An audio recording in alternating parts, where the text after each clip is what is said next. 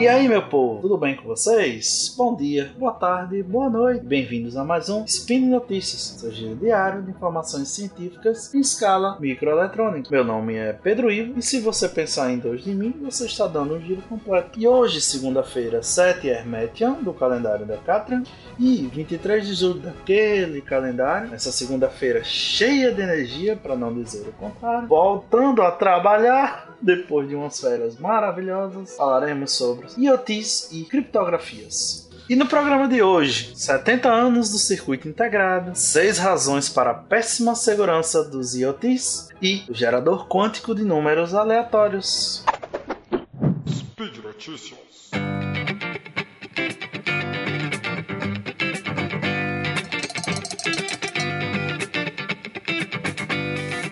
A primeira notícia, seguindo um pouco o que fizemos no último spin, é uma menção honrosa para fatos importantes para a história da eletrônica e das tecnologias. Em julho de 1958, Jack Kilby, engenheiro da Texas Instruments, patenteou o que descreveu como novo circuito eletrônico miniaturizado contendo um corpo de material semicondutor, junções PN, onde todos os componentes dos circuitos eletrônicos são completamente integrados no corpo do material semicondutor. A ideia era maravilhosa, mas era impraticável por causa das conexões com fios necessários, os famosos arames que estavam em cima da superfície da bolacha. A gente chama de bolacha a base onde são construídos os circuitos, uma base de silício, tá? podendo ocasionar curtos, né? E isso é terrível. Kilby sabia que não funcionaria, então ele acrescentou uma nota em sua patente indicando como seriam feitas as conexões, com ouro depositado nas camadas de óxido de silício na superfície da bolacha.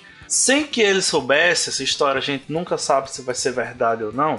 Robert Noyce, diretor de pesquisa da Fairchild Semiconductor, para quem, quem conhece um pouco da história da informática, já deve ter ouvido esse nome em algum lugar. Ele é criador de uma minúscula empresa chamada Intel Corporation. Ele teve uma ideia parecida e um pouco melhor que a de Kilby. Seria desejável fazer vários dispositivos em uma, única peça de silício, a fim de fazer interconexões entre os dispositivos como parte do processo de fabricação, reduzindo assim o peso e o tamanho. No seu pedido de patente, o desenho não continha aqueles aramas voadores de Kubai e mostrava claramente o transistor planar. As duas patentes foram concedidas em anos diferentes e a partir disso começou-se uma briga judicial para decidir quem seria o verdadeiro pai do circuito integrado. Resumindo bem muito essa briga, as duas empresas entraram em um acordo e elas compartilharam suas licenças mais um dos grandes exemplos que a gente tem na ciência de descobertas que são feitas simultaneamente por pessoas diferentes. Os dois receberam a Medalha Nacional da Ciência, infelizmente Noyce viveu apenas 62 anos. Cube sobreviveu e ainda dividiu o Prêmio Nobel da Física em 2000, cinco anos antes da sua morte. Se você não é Brienne, que está aqui do meu lado me escutando,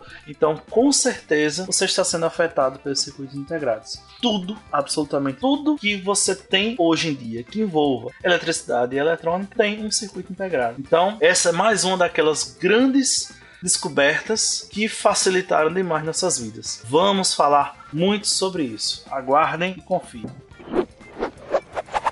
Você tem aquela câmera IP, ou aquela lâmpada que você liga pela internet, ou até uma geladeira que avisa que seu leite acabou, provavelmente você deve ter na sua casa, no seu trabalho, algum equipamento que não seja um computador ou seu celular, que esteja conectado na internet. Então você vai ter que chamamos de IoT. É bem mais do que isso, tá? A internet das coisas é um pouquinho mais sofisticado do que essa essa definição, mas se você quer saber um pouco mais sobre isso, temos um SciCast que explica bem melhor do que eu o que é IoT. O link está aí no post para vocês. Hoje a gente vai falar sobre o artigo 6 razões que explicam o quanto a segurança dos IoTs é terrível. Esses dias eu estava passando pelo Twitter e vi uma notícia que chamou bastante atenção. Foi um cassino que tem sistema de segurança ultra sofisticados que foi invadido. Como é que ele foi invadido? Por um simples termômetro inteligente que estava num aquário. E aí os hackers, os invasores, tiveram acesso aos dados de todos os usuários, inclusive aqueles usuários que a gente chama de high rollers, aqueles que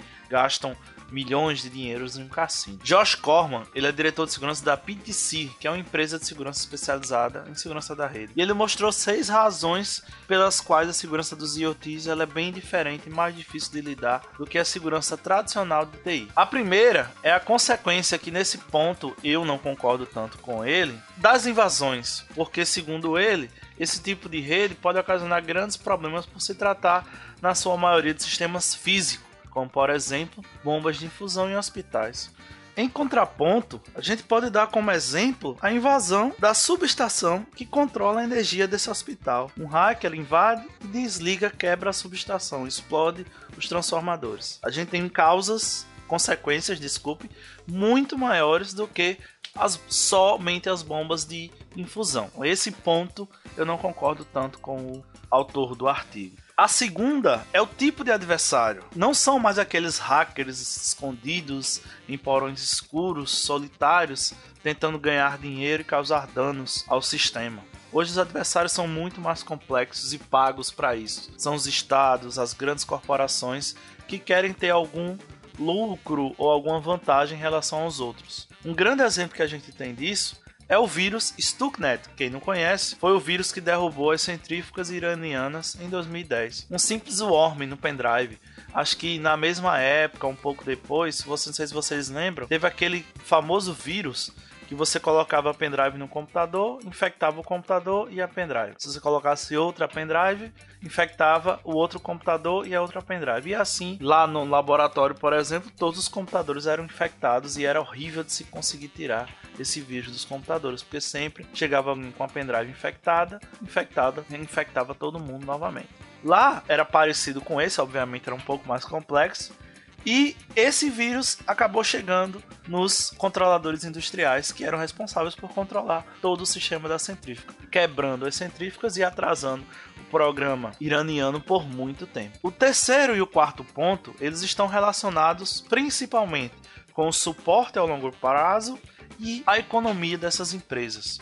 As empresas tradicionais de TI, elas possuem suporte de longo prazo a tudo que elas fabricam. Então, se você tem problemas ou se você tem uma falha de segurança, você pode contactar facilmente a empresa desenvolvedora e ela vai tentar resolver seu problema o mais rápido possível. Já para os IoTs, você tem empresas grandes que fabricam sim, mas também existem empresas bem pequenas que não têm uma economia muito boa, então elas não conseguem dar esse suporte a longo prazo, elas não conseguem entregar com rapidez patches de atualização de segurança e pode deixar seu sistema bem vulnerável a partir disso. Sem contar que geralmente são dispositivos de baixo custo, então é difícil até de incluir o custo de atualização, correção, de manter uma equipe para trabalhar com aquele dispositivo dentro dessas empresas. O quinto ponto é o que a gente pode chamar de Frankenstein. Grande quantidade de dispositivos IoTs, eles são construídos com software de uma empresa, hardware de outra empresa e firmware de outra empresa.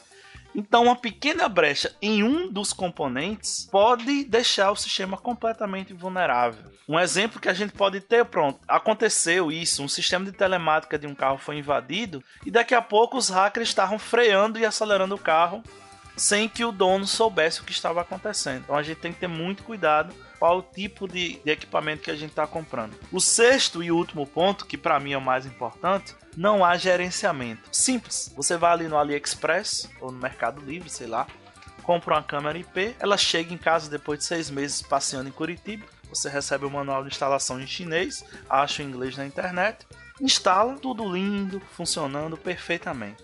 O fabricante ele pode até ter os patches de atualização para sua câmera, mas você verifica realmente isso? Você tem uma câmera em casa, você já verificou se existe atualização de segurança para ela? Agora imagine, você tem 15 a 20 IoTs na sua casa, ou você está no trabalho, você tem uma rede de mais de 100 IoTs, sem um gerenciamento adequado para isso. Falha de segurança tem, vai acontecer e pode lhe prejudicar bastante.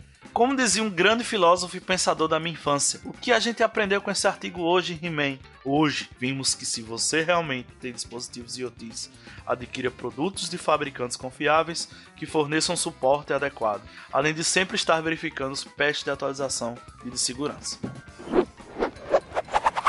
Nossa última notícia de hoje é intitulada O futuro da cibersegurança são geradores de números aleatórios quânticos. Vocês acham que sistemas de criptografia são coisas novas que vieram junto com a tecnologia da informação? A tecnologia da informação é bem antiga. Então, obviamente, a criptografia também. Em 1882, o banqueiro Frank Miller, de Sacramento, na Califórnia, ele desenvolveu um método de criptografia absolutamente inquebrável. Hoje, 140 anos depois, ainda se tenta encontrar um sistema melhor. Miller aprendeu sobre criptografia na época que era investigador militar da Guerra Civil Americana. Depois se interessou por telegrafia, principalmente pelo desafio de evitar fraudes por fio, que frustrava muitos banqueiros da época. Como dizia seu contemporâneo Robert Slater, nada é mais fácil para um operador de cabo desonesto que o comissionamento de uma fraude de extensão gigantesca.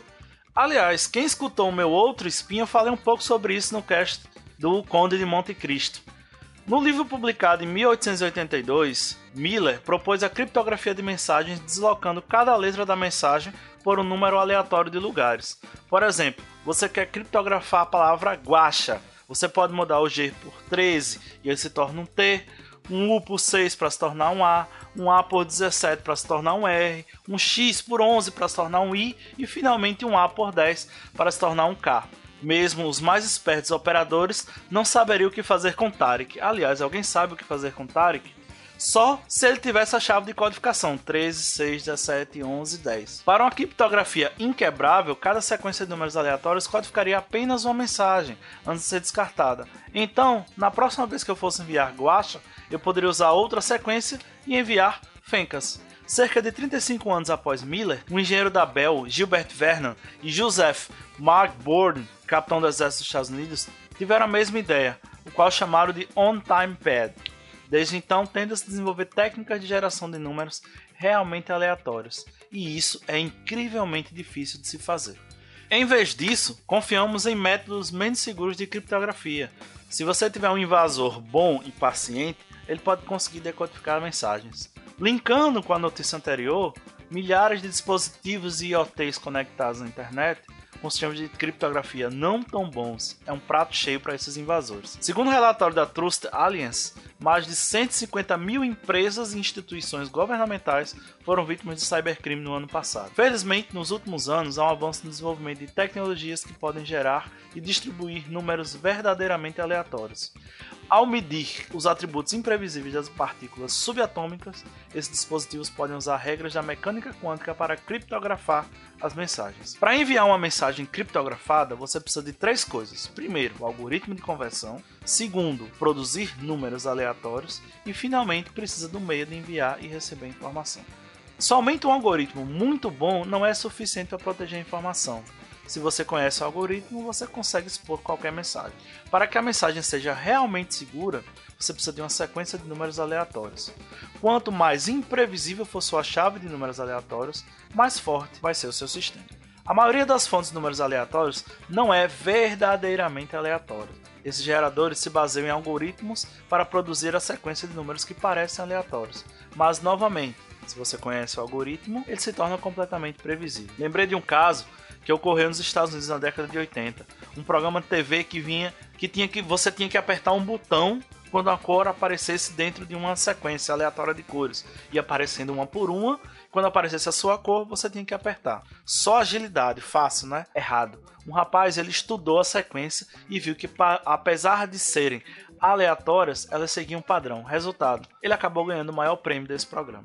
A maneira mais simples de se conseguir números aleatórios é a medição de processos físicos, como jogar uma moeda ou a interferência das comunicações de rádio em uma corrente elétrica. Primeiro, são sistemas extremamente lentos. Imagine você tem que enviar um e-mail. Para cada letra que você precisa, você precisa jogar 10 moedas.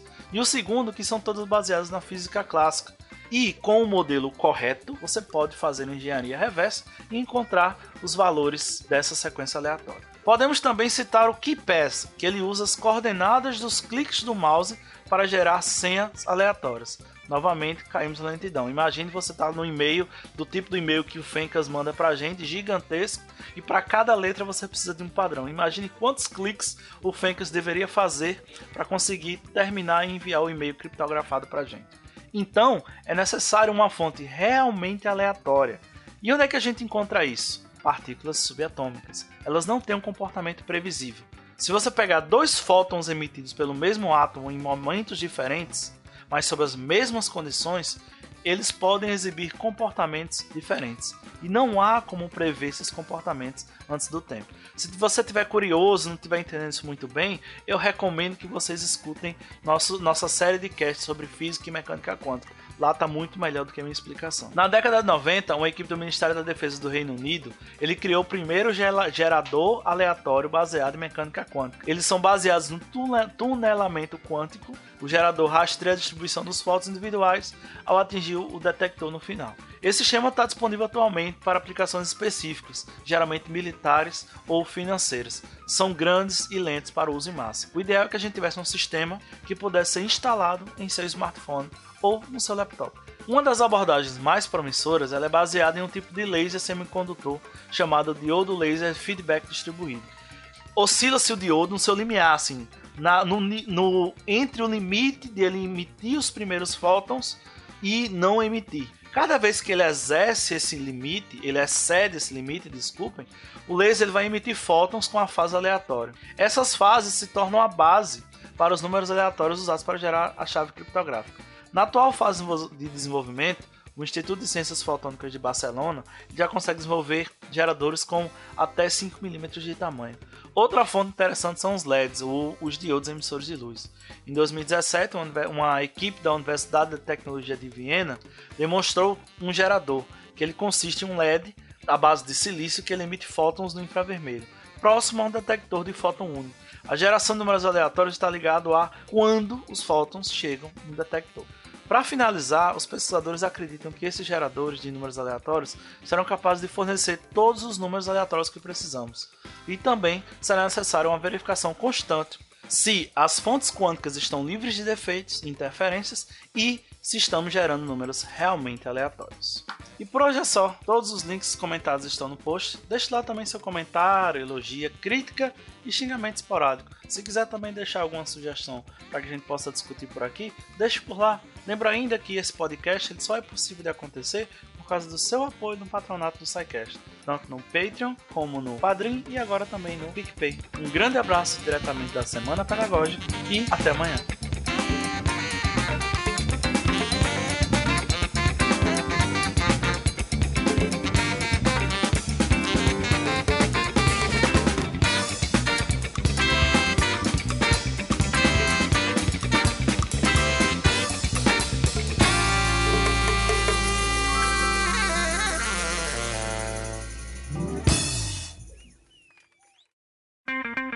Edição por Felipe Reis.